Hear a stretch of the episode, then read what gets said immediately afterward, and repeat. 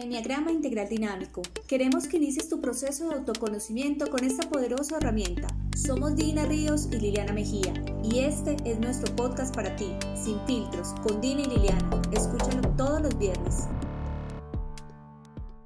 ¿Sabías que el cerebro humano procesa diariamente unos 60.000 pensamientos, de los cuales el 94% se repiten y el 80% son negativos? Bienvenidos a un nuevo episodio de Sin Filtros con Dina y Liliana. El día de hoy estaremos conversando sobre los modelos mentales y las creencias. Hola querida Dina, ¿cómo estás? Súper Lili, maravillada en este mundo del autoconocimiento. Ya un nuevo viernes y pues ya ves, temas que van saliendo, surgiendo, como para ir caminando en este, en este proceso. Y bueno, ¿qué les parece si arrancamos? Como bien decía Lili, hoy vamos a tocar el tema de los modelos mentales y las creencias. Y me gustaría, antes que nada, iniciar con esto de los modelos mentales. Así que, este, antes de entrar a ese tema de las creencias, es importante entender cómo funciona la mente y cómo se relaciona esto con ese sistema de creencias que hemos aprendido. Según Peter Sanch, en su libro La Quinta Disciplina, eh, que tengas una mente brillante no significa necesariamente que pases de la idea a la práctica, pero tampoco existe debilidad entre lo que se dice y se hace, cuando menos no intencionalmente. Recuerdan que hemos venido hablando de los centros de reacción, que son el emocional, el intelectual y el físico. Pues bien, esto tiene relación con que muchas ideas brillantes no lleguen a la práctica. ¿Por qué? Pues porque chocan con profundas imágenes internas acerca del funcionamiento del mundo. Es decir, esas creencias que nos limitan y de las cuales hoy vamos a hablar. El verdadero desafío para quienes queremos pasar de la subjetividad a la objetividad es transformar todo aquello que nos impide a llegar a ser feliz y además llegar a un buen término en cualquier área de nuestras vidas. Así es. Pero, ¿qué son eso de las creencias que tanto escuchamos en el Internet, en la radio, en todo el mundo y que hoy están tan de moda? Las creencias son esos juicios y evaluaciones sobre nosotros mismos, sobre los demás y sobre el mundo que nos rodea. Influyen sobre nuestra experiencia y percepción de la realidad. Y aquí es donde está la clave. Influyen. Con base en ellos podemos tomar decisiones que pueden estar por el camino que no es son difíciles de cambiar por normas tradicionales o pensamiento racional. Es decir, que si a ti te dicen que tienes una creencia sobre el dinero y te van a decir que debes cambiarla repitiendo quiero dinero, quiero dinero, eso no se va a lograr. No es tan fácil porque debemos trabajar a nivel del inconsciente todas estas creencias que se nos instauraron. Hay un cuento que narra sobre un paciente que se consideraba un cadáver y a todo mundo le decía que era un cadáver y por tanto no comía ni hacía ninguna de las cosas que los demás pacientes debían hacer. Un día el doctor le dijo que hicieran un trato. Le preguntó que si él sabía si los cadáveres sangraban. El paciente le respondió que no, que los cadáveres no sangraban, pues eran un cadáver, no tenían sangre. A lo que el, el, doctor le dijo que hicieran ese trato de si él lo pinchaba y llegaba a sangrar, pues dejarían el tema de lado. Y así fue. El doctor tomó su jeringa, pinchó al paciente y en el mismo instante empezó a sangrar. A lo que el paciente respondió, vaya, vaya, los cadáveres sí sangran. Es decir, cuando tenemos una creencia tan arraigada en nuestro inconsciente, no hay nada ni nadie que nos haga cambiar de opinión. Totalmente de acuerdo, Lili. Es ese tipo de creencias que regularmente son muy, muy habituales y pues bueno, que vienen a, sacar en este ejemplo una gran verdad ¿sí? Ya cuando están muy arraigadas en el inconsciente, realmente eh, existe a veces muy poca posibilidad de que la gente pueda hacer una transformación cuando de forma inconsciente no, no se dan cuenta, pues, ¿verdad? Que están tan anclados a ello que, que se niegan. Y bueno, hablando de este tipo de creencias, este, vamos a hablar de que existen creencias de posibilidad, de capacidad y de merecimiento. Las creencias de posibilidad son las opiniones que de algún modo nos hacen creer que algo no es alcanzable, ni por nosotros mismos ni por nadie.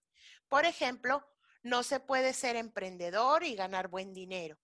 Otra, no existe el amor verdadero. Para ganar dinero debemos trabajar mucho. Qué fuerte, ¿verdad? Otro tipo de creencias son las de capacidad. Este tipo de opiniones nos hacen creer que tal vez algo sea posible, aunque no es posible para nosotros. Es decir, tal vez otros puedan conseguirlo, pero nosotros no podemos. Como por ejemplo, no sé cómo logran durar tantos años casados si yo no he podido.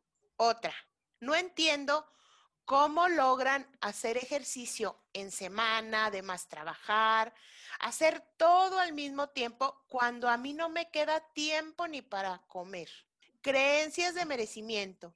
Creemos que no nos merecemos conseguir algo. Así que solemos decir, mientras tenga que comer, no pasa nada. No merezco una buena oportunidad laboral porque no tengo un título o no merezco estudiar esa carrera porque me debo a mi familia. ¿Cómo ve Lili? Importante porque esas creencias afectan nuestra realidad y nos van llevando a construir un camino negándonos oportunidades y posibilidades solamente por tener instauradas estas creencias en nosotros. ¿Qué pueden determinar estas creencias en nuestras vidas? Creencias que tenemos sobre la inteligencia, sobre la salud, sobre las relaciones, la creatividad, el éxito, la felicidad, el amor, el dinero. Es decir, sobre casi todas las áreas de nuestra vida nos van afectando. Entonces hay personas que pueden tener creencias en que no son inteligentes, no son suficientemente capacitados. Otras, su salud no es tan buena como la de aquel. Y así se van enfermando porque ya lo van interiorizando y eso es lo que están seguros de que es la verdad y la realidad en su vida. Sobre las relaciones, no merezco tener un buen marido porque no soy X o de Y forma. No soy tan creativo como es él o ella. En fin, son tantas las creencias que nos limitan que definitivamente nuestras oportunidades se van sesgando cada vez más.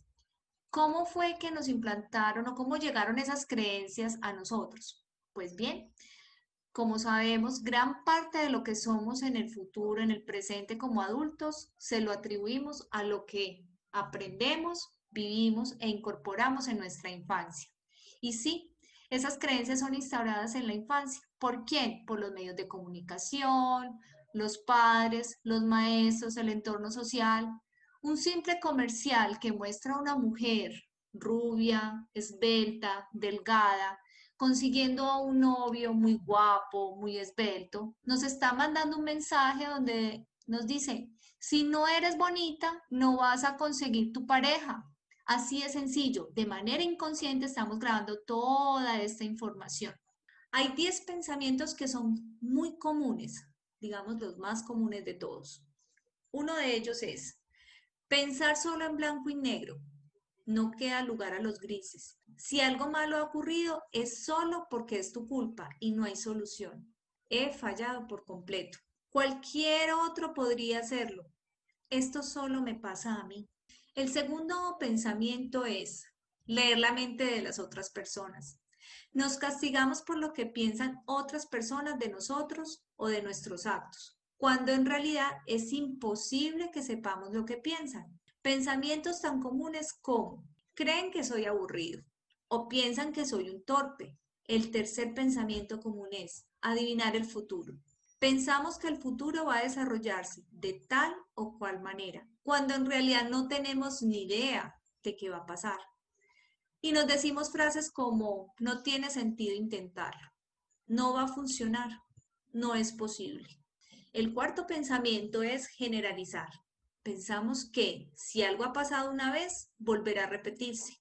Y se nos llegan pensamientos como, siempre pierdo las gafas de sol, así que las volveré a perder. Siempre consigo una pareja maltratadora, así que seguramente conseguiría otra.